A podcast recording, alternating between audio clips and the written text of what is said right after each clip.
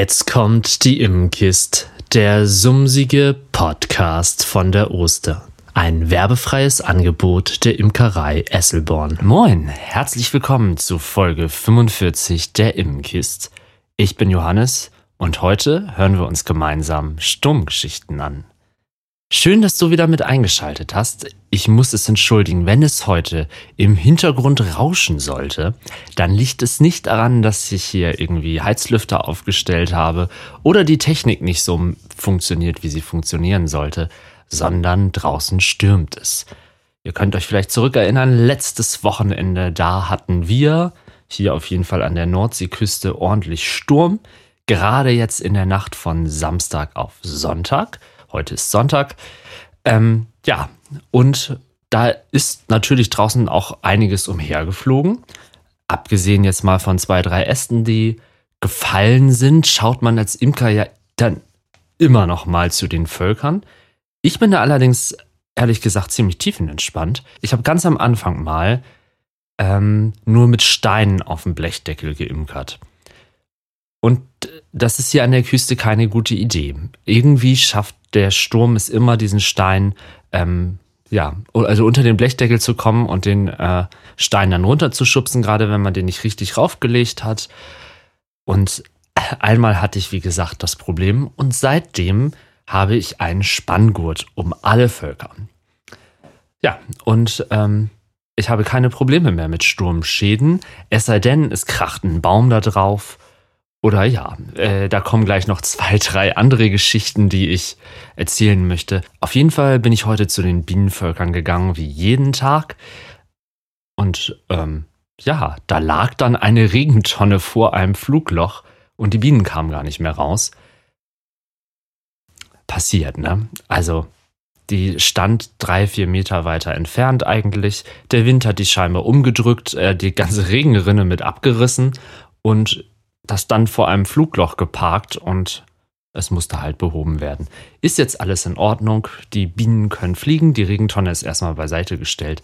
Aber ich dachte, der perfekte Impuls, einfach mal mit euch über Sturmgeschichten zu reden, denn tatsächlich hat meine Imkerlaufbahn in einem Sturm begonnen. War es der 7. März? Das Jahr weiß ich leider nicht mehr ganz genau fünf, sechs Jahre irgendwie zurück. Ich hatte zu dem Zeitpunkt schon ein Dreivierteljahr ähm, Imker-Lehrgang hinter mir und ein weiteres Jahr stand dann noch bevor. Aber ich wollte Bienen haben. Und hatte schon gesucht und überlegt und der, der äh, Berufsimker, der mein Imkermeister, der mir ähm, alles beigebracht hat, der hatte, mit dem hatte ich schon verabredet, dass er mir im Sommer Völker verkauft. Denn im März Völker kaufen ist eher schwierig, gerade wenn von einem Berufsimker, die wollen die Völker selten hergeben, ähm, sondern brauchen die ja selbst für die Saison und verkaufen sie meistens erst äh, im Spätsommer, ähm, wenn die Tracht sozusagen eingetragen worden ist. Aber ich wollte halt eine Saison ähm, gemeinsam mit den Bienen erleben. Ja, ich hatte dann schon im Internet immer mal geguckt, wo kann ich Bienenvölker herbekommen. Und dann kam ähm, Ende Februar ein Anruf von einer Bekannten, die sagte, mein Onkel, der ist sehr alt geworden, der musste jetzt ins Altenheim, der kann nicht mehr alleine wohnen, der hat aber Bienen.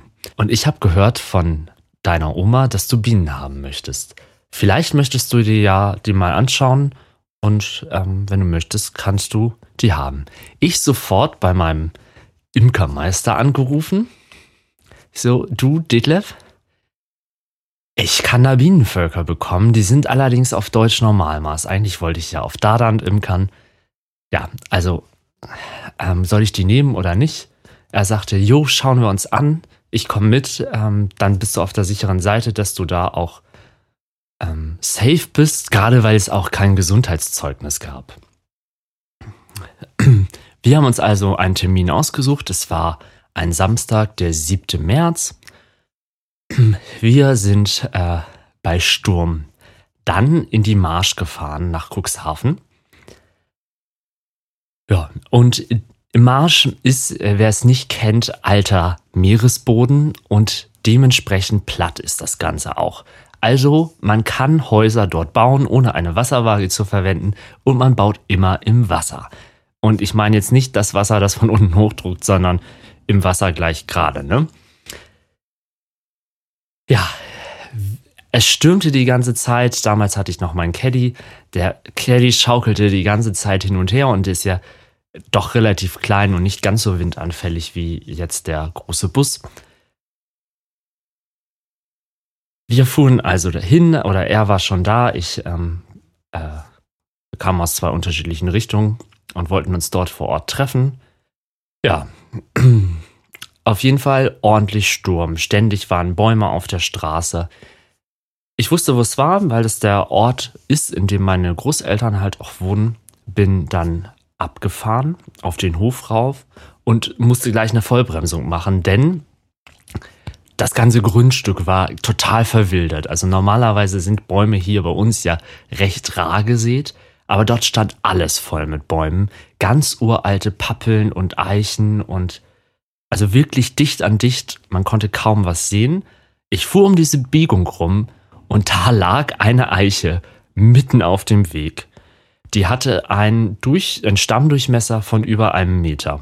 Also wirklich ein alter Baum, einmal quer über den Weg rüber.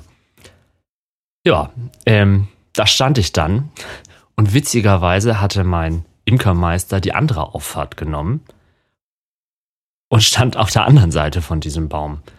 Und wir haben beide gewartet und konnten es aber irgendwie gar nicht richtig sehen. Und irgendwann kam dann die äh, Bekannte, äh, hielt hinter mir an und ja, ähm, zeigte mir meine ersten Bienenvölker. Genau, gesagt hatte sie, es leben fünf Völker. Als wir dann da ankamen, haben wir als erstes gleich festgestellt, in dem einen Kasten wird ganz stark geräubert, haben den Kasten aufgemacht, haben festgestellt, das Volk ist tot und komplett leer geräubert worden. Es standen dort überall offene Beuten rum, ähm, offene Futterzagen, in denen noch irgendeine Flüssigkeit war. Ob das jetzt Futter war oder Regenwasser, was sich da gesammelt hatte, weiß ich nicht. Auf jeden Fall standen diese Völker, ähm, also Segeberger, ähm, Styroporbeuten oder Kunststoffbeuten direkt auf dem Boden. Offener, ich wollte gerade sagen Gitterbogen, aber unten war einfach nur so ein äh, kaputtes Plastikteil drin. Äh, also ein nach unten hin einen Abschluss mit Gitter gab es gar nicht. Dann sind, äh, stand es halt unten auf diesem Marschboden. Und ich hatte ah, das habt ihr noch nicht gesehen, da kommt demnächst was. Ich stelle euch nämlich demnächst in einer Vlog-Folge den Marschboden einmal vor. Auf jeden Fall, Marschboden, wer das nicht kennt, das ist wie, Meer, also das ist Meeresboden. Wenn es nass ist, ist das absolut schleimig, matschig, ähm, ja, ähm, ich weiß gar nicht, wie ich das beschreiben kann. Es ist glitschig, ähm, man versinkt da drin und wenn es trocken ist, dann ist es steinhart. Dann kann man da mit einem äh, Vorschlaghammer drauf kloppen und nichts passiert. Also diese beiden Zustände gibt es beim Marschboden nur. Und es war Winter, also war der Zustand weich. Also wir da in unseren Imkeranzügen mitten im Sturm machen diese Kästen auf, den sehen Rähmchen, die alle ähm, naja, schon älter waren und deutliche Fraßspuren von Wachsmotten hatten. Die Kästen hatten deutliche Fraßspuren von Wachsmotten. Die Waben waren immerhin noch teilweise relativ hell. Dann nehmen wir die obere Zage ab und in der unteren Zage haben uns Ringwürmer guten Tag gesagt. Es war alles voll mit Erde.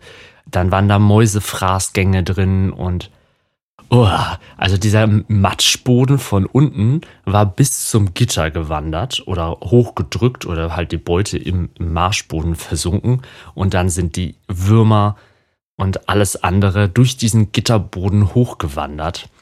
Die Bienen flogen. Also es gibt ja immer Leute, die sagen, Bienen fliegen bei Sturm nicht. Also da hatten wir wirklich Orkanböen an dem Tag und die Bienen sind geflogen. Ähm, wir haben dann alle Waben gezogen, alles angeschaut, haben eine Sichtkontrolle auf Faulbrut gemacht und Futterkranzproben gezogen, sodass wir nachher auf jeden Fall safe waren. Es gibt keine Faulbrut. Das ist aber, glaube ich, doch das Einzige, was es nicht gab. Bei einem Volk haben wir gleich festgestellt, das sieht aus, als hätte es Probleme mit der Varroa-Milbe. Ähm, da auf dem Volk lag interessanterweise oben auch noch so ein ähm, äh, diese, diese Schwammtuchbehandlung, Ameisensäure, dieses Schwammtuch lag noch da oben drauf, äh, teilweise komplett geschreddert von den Bienen. Ähm, ja. Und das Volk äh, hatte Flügeldeformationsvirus. Ähm, also man konnte das deutlich sehen, dass da Bienen mit verkrüppelten Flügeln ähm, waren.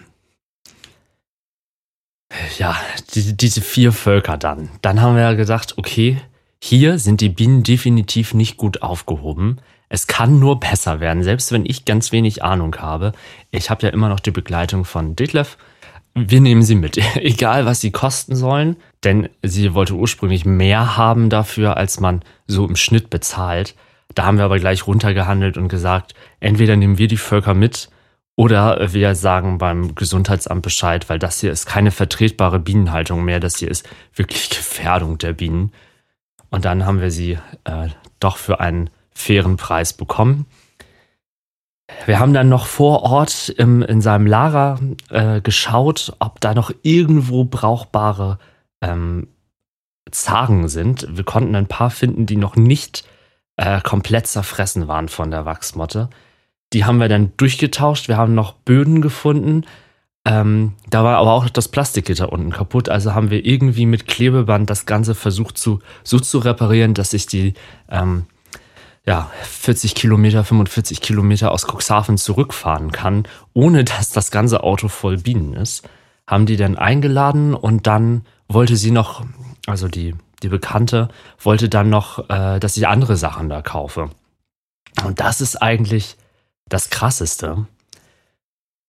Ähm, genau. Ich sollte mir nämlich noch die Schleuder und die Sa solche Sachen anschauen.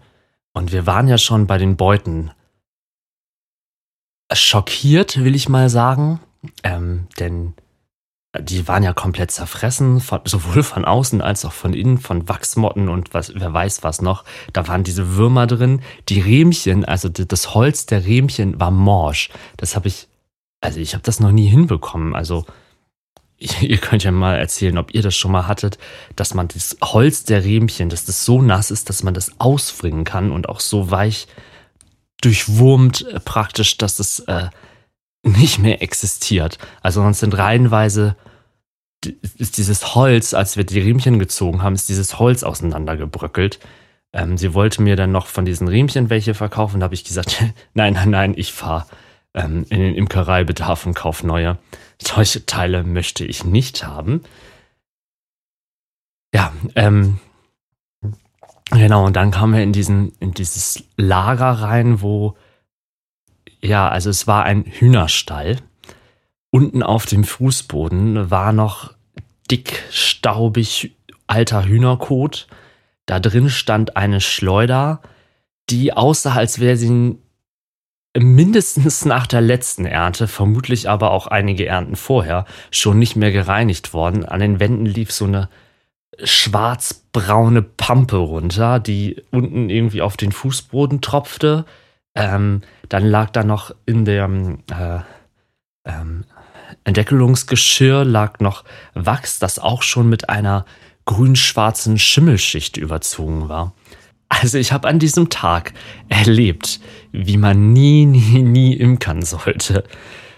Ah, mir stellen sich gerade die Nackenhaare auf, wenn ich daran zurückdenke. Ich habe nichts mitgenommen, das könnt ihr euch natürlich denken. Und der ähm, Detlef, mein Imkermeister, der stand einfach auch nur kopfschüttelnd da, hat das Handy rausgeholt, gefragt, ob er ein Foto machen dürfte.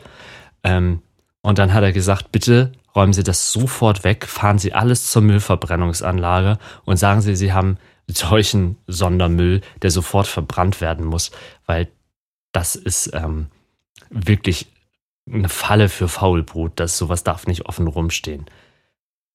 Im Nachhinein erklärt sich auch, meine Großeltern haben gesagt, sie haben da zwei, dreimal von dem ähm, Herrn da Honig gekauft oder geschenkt bekommen und sie haben sich immer gewundert, dass der so ein schön dunklen Honig hinbekommt und das ist, sagt, das ist schöner Rapshonig, ähm, wo Rapshonig ja eigentlich ganz hell ist. Ja, ihr könnt euch alle vorstellen, woran das wohl gelegen haben mag. Das war die erste Sturmgeschichte. Ich weiß, äh, es ist jetzt nicht so, wie ihr euch das vorgestellt habt. Es geht eigentlich gar nicht so sehr um den Sturm, sondern was ich während eines Sturms erlebt habe, nämlich meine ersten Bienenvölker. Die dann, äh, also vier Völker hatte ich ja, drei Völker haben dann auch den, den nächsten Monat überlebt. Das eine Volk, das so stark ähm, mit der Varroa-Milbe befallen war, hat dann relativ schnell aufgegeben. Und dann bin ich mit drei Völkern in meine erste Saison gestartet. Juhu! Zweite Sturmgeschichte. Das muss 2020 gewesen sein. Auch irgendwie Februar, Ende Januar, Anfang Februar, also so wie jetzt auch ungefähr. Stürmische Zeit, die fetten Winterstürme waren gerade voll im Gange. Und bei meinen Eltern, da wo ja ein Großteil meiner Bienen steht, da stehen die Bienen direkt neben einem Gewächshaus. Wir waren unterwegs, ähm, es stürmte, wir machten uns schon so Gedanken, oh, die Bienen, ah, ähm, hoffentlich passiert da nichts. Ähm, ja, damals hatte ich noch nicht so viele Bienenvölker, dass ich ja, so ein bisschen schmerzbefreit da sein konnte, sondern die Gedanken waren schon immer noch bei den Bienen.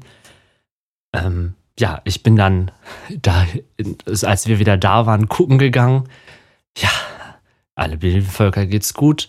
Wir sind zusammen reingegangen, wollten uns noch so ein bisschen unterhalten und auf einmal kommt ein riesiger, eine riesige Windböe. Das ganze Haus hat geknackt und wir hören einen gewaltigen Rums. Der erste Gedanke war, oh nein, das Carport ist zusammengebrochen und liegt auf den Autos. Wir geguckt, nö, da ist nichts. Dann so rausgeguckt, nö, irgendwie, irgendwie ist hier nichts. Ich so, ja, aber es muss bei uns gewesen sein. Entweder hat sich irgendwo eine Dachplatte gelöst, also da ähm, auf meiner Werkstatt, vielleicht habt ihr es ja schon gesehen, da sind ja ähm, Metalldachplatten. Ähm, wenn da der Un Wind untergeht und eine losreißt, dann knallt das ja auch gewaltig. Ich wollte da einfach nochmal eben sicher gehen, dass das nicht passiert ist. Bin raus mit einer Taschenlampe und siehe, meine Bienenvölker stehen in einem Gewächshaus nämlich in dem Gewächshaus, was sonst drei, vier Meter weit entfernt stand. Der Wind hat, ist in dieses Gewächshaus rein, hat es hochgehoben und einmal über die Bienenvölker gesetzt. Den Bienenvölkern ist nichts passiert. Ich ähm, bin natürlich sofort dann in das Gewächshaus, um zu horchen, ob die Bienen laut aufbrausen. Da war überhaupt nichts, die waren tiefenentspannt. Aber das Gewächshaus stand da jetzt so ähm, ziemlich verbeult über den Bienen. Und ich wollte ja eigentlich nie Bestäubungsleistung in einem Gewächshaus machen. Also haben wir beschlossen, sofort ähm, äh, alle Scheinwerfer, die wir irgendwie haben, zu holen und dieses Gewächshaus da im Sturm ähm, erstmal zu sichern mit Spanngurten, die wir oben drüber geworfen haben und schön festgeknotet haben. Und dann sind wir angefangen, das Gewächshaus in Einzelteile zu zerlegen, weil sich einiges so stark verbogen hatte, dass es erst gerichtet werden musste. Mittlerweile steht das Gewächshaus wieder. Es konnte alles tatsächlich repariert werden und seitdem, toi toi toi, ist das Gewächshaus auch an Ort und Stelle geblieben und meine Bienen mussten nie eine Bestäubungsleistung im Gewächshaus durchführen. Und das soll auch so bleiben. Ja, zwei Sturmgeschichten, eigentlich ja drei mit der kleinen Einstiegsgeschichte von heute. Andere Sturmerlebnisse mit Bienen hatte ich ehrlich gesagt noch nicht. Also ich hatte natürlich viele Sturmerlebnisse, denn hier an der Nordseeküste ist es halt einfach stürmisch. Plattes Land, äh, offene See, wenig Bäume, wenig Wald, wenig Erhebung. Da nimmt der Wind halt auch ordentlich Fahrt auf. Aber die Bienenvölker sind daran gewöhnt, ich bin daran gewöhnt. Ähm, solange nicht ein Baum auf die Bienenvölker kracht, passiert meinen Bienenvölkern eigentlich nichts. Und damit möchte ich jetzt auch einfach schließen. Vielleicht hast du noch eine einzigartige, wundervolle Sturmgeschichte mit deinen Bienen. Spannend oder halt eher traurig.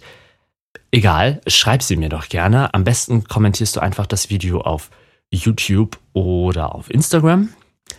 Wir sind übrigens jetzt auch bei Google Podcast und Audio Now. Also diesen Podcast gibt es jetzt an noch mehr verschiedenen Orten. Wir hören uns nächste Woche wieder. Ich hoffe, dass wir dann mit einer neuen kleinen Serie starten können. Denn jetzt kommenden Montag, da habe ich ein Interview. Ja, ihr könnt ja mal raten, mit wem ich ein Interview habe. Vielleicht kommt ihr drauf, wahrscheinlich eher nicht. Obwohl, doch, ihr, ihr kommt drauf. Wenn ihr diesen, diesen Podcast schon länger verfolgt, dann könnt ihr euch mal erinnern, ich habe das schon in der allerersten Folge, glaube ich, angekündigt und das ist jetzt über ein Jahr her. Ja, ähm, genau, Folge 46, dann zum ersten Mal, hoffentlich zum ersten Mal mit einem Interviewpartner. Bis dahin, mach's gut und lass dich nicht stechen.